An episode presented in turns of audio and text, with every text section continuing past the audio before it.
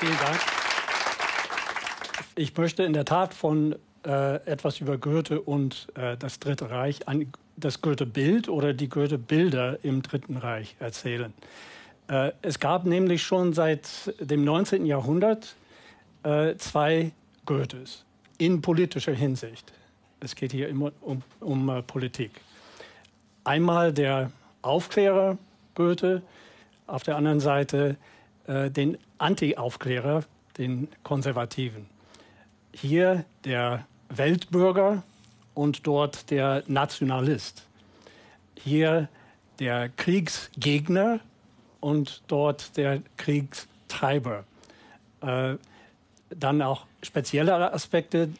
Äh, es gab zum Beispiel äh, auch mit Bezug auf Geheimgesellschaften, war Goethe ein, ein Freimaurer und Illuminat, aber er wurde auf der anderen Seite gesehen als Gegner von diesen Geheimgesellschaften. Hier der Judenfreund und hier der Judenfeind. Für uns heute ist das erste Bild, ich nenne das den humanistischen Goethe, eher eine Leitfigur. Aber vor 1945 dominierte, ich nenne ihn den deutschen Goethe. Sie müssen großens D hinzudenken, so wurde das immer geschrieben. Er dominierte äh, das Goethe-Bild in Deutschland. Nun kam das aber nicht von selbst, sondern wurde von einer Institution gefördert, nämlich von der Goethe-Gesellschaft in Weimar. Äh, und das ist der eigentliche Gegenstand meiner Forschungen. Äh, die Goethe-Gesellschaft ist heute noch und war damals die bedeutendste literarische Gesellschaft in Deutschland.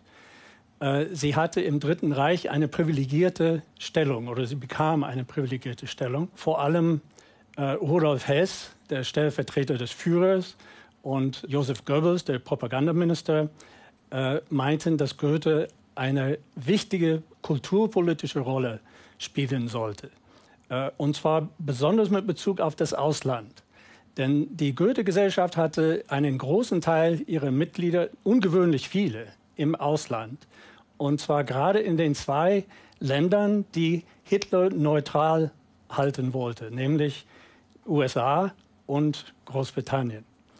Goebbels sagte auch äh, später im Krieg, dass die Goethe-Gesellschaft eine Weltmission zu spielen habe. Und er meinte damit, dass im Krieg und nach dem Krieg die Goethe-Gesellschaft äh, Goethe gebrauchen sollte, um die Überlegenheit der deutschen Kultur äh, zu zeigen in den besetzten Ländern. Es, es, kam aber dazu nicht von selbst. Wie gesagt, äh, die Goethe-Gesellschaft musste äh, auch gegen große Widerstände kämpfen und auch der deutsche Goethe musste gegen Widerstand kämpfen, nämlich gegen den Aufklärer Goethe. Und es gab für die Goethe-Gesellschaft selbst ein großes Hindernis, äh, nämlich äh, sie galt als verjudet, nämlich dass sie unter gefährlichem jüdischen Einfluss stand. Goethe selbst äh, litt darunter, dass viele völkischen und Nationalsozialisten äh, Goethe verwarfen, weil er angeblich ein Volksverräter und äh, Judenfreund, wie gesagt, und möglicherweise selbst Jude gewesen sei. Das ist ein eigenes Kapitel äh, der Geschichte. Äh, nun wurden diese äh, gegen diese Hindernisse trotzdem äh, wurde der deutsche Goethe sozusagen durchgesetzt. Die Goethe-Gesellschaft führte den Kampf für den deutschen Goethe.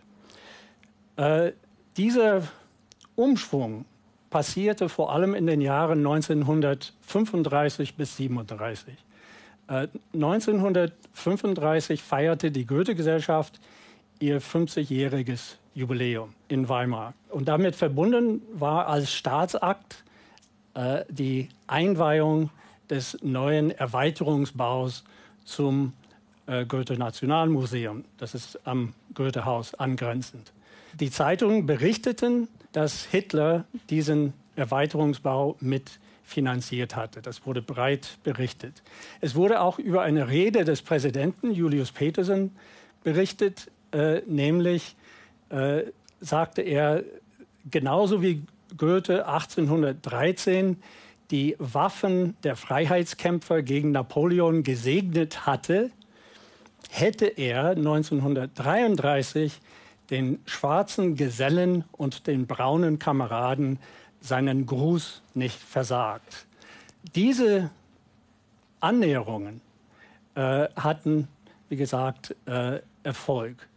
1936 konnte Hans Wahl, der Leiter dieses neuen Museums und äh, Vizepräsident der Goethe-Gesellschaft, äh, er schrieb an Goebbels und bat ihn um äh, ein Verbot einer großen Verschwörungstheorie, die damals grassierte, nämlich die These von Mathilde Ludendorff, dass der Freimaurer Goethe äh, den angeblichen Giftmord an seinem äh, Dichterkollegen, den nationalen Dichter Schiller, geduldet habe.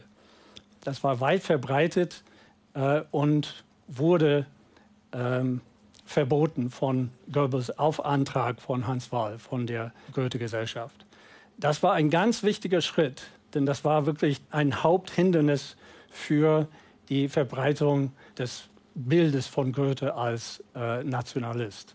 Im nächsten Jahr, 1937, kamen dann gleich zwei verschiedene Schritte, die wirklich zentral sind für den Sieg des deutschen Goethe, wenn man so will. Äh, einmal war hier in München eine sehr äh, beachtete Rede mit großem Pomp äh, aufgeführt von dem nationalsozialistischen Ordinarius äh, aus Berlin, Franz Koch, äh, der eine Rede hielt über Goethe und die Juden. Er hat Zitate herausgenommen aus Goethes Werke, um Goethe zum rassistischen Antisemiten zu machen. Der äh, Gauleiter von München sagte nach dieser Rede, nun sei es erwiesen, dass der Antisemitismus keine Angelegenheit von Radau-Brüdern sei, sondern eine überzeugte und begründete Haltung des ganzen Volkes. So, das war der eine Schritt 1937, äh, Goethe und Juden. Der andere Schritt war eine Rede nur einen Monat später in Weimar vom Reichsjugendführer Baldur von Schirach. Äh, und diese Rede wurde von der Goethe-Gesellschaft gefördert. Baldur von Schirach war auch schon längst mit Hans Wahl aus Weimar bekannt. Diese Rede wurde vom Propagandaminister äh, Goebbels groß propagiert. Er, er, er hat äh, den versammelten Presseleuten gesagt, sie sollen das berichten. Und nach der Rede war er enttäuscht, dass es nicht groß genug berichtet worden sei. Äh, und er sagte, hier habe zum ersten Mal ein verantwortlicher Funktionär des Reiches Goethe und seine Stellung im Kulturkampf äh, des neuen Deutschland ähm, sich damit befasst. Dann sagte er über den Inhalt der Rede, Goethe sei des Begriffes entkleidet worden, äh, Weltbürger und liberaler Poet zu sein. Das war sozusagen, da stellte sich das Dritte Reich hinter diesem deutschen Goethe und äh, damit war die Metamorphose des Goethe-Bildes zum zum ähm, nationalen Dichter vollendet. Nun ist die Frage, ist das nicht alles äh, Missbrauch, wie vorhin gesagt wurde, oder äh, Vereinnahmung, zynisch, zynische Vereinnahmung von Goethe? Da spricht einiges dafür, aber auch einiges dagegen. Es spricht dafür, dass man in der Tat sehen kann, dass zum Beispiel äh, in Goebbels Tagebuch 1944, da sagt er, äh, Hitler sei mit ihm einig, äh, dass äh, Goethe politisch gesehen ein krasser Egoist sei. Aber es gibt einige Argumente dagegen. Erstens gab es wirklich viele Nationalsozialisten, die wirklich an den deutschen Goethe glaubten. Und zweitens gab es auch inhaltliche Gründe gegen dieses Argument, dass äh, Goethe nur vereinnahmt wurde. Nämlich, äh, die, die Nationalsozialisten hatten nicht immer Unrecht. Äh, das Problem Goethe und Juden ist sehr, sehr kompliziert zum Beispiel. Äh, es gibt positive Würdigungen in seinen äh, Schriften und Äußerungen und es gibt aber auch ziemlich krass judenfeindliche Äußerungen. Geheimgesellschaften ist auch ein Thema, das äh, sehr kompliziert ist und im Grunde äh, hatte Hans Wahl wieder äh, recht, wo er schrieb, dass ähm, Goethe eher von Misstrauen gegen Geheimgesellschaften als von Engagement für die Sache geprägt sei, als er zum Freimaurer wurde. Es ist eigentlich sinnlos für uns heute, Goethe zum Vorbild zu nehmen in politischer Hinsicht. Höchstens würde ich sagen, vielleicht als Kriegsgegner. Es gibt andere Aspekte von Goethe, die man nehmen könnte, die viel interessanter und wichtiger sind. Äh, insofern haben wir heute immer noch äh, zwei Goethes, über die wir uns streiten können. Ich danke Ihnen.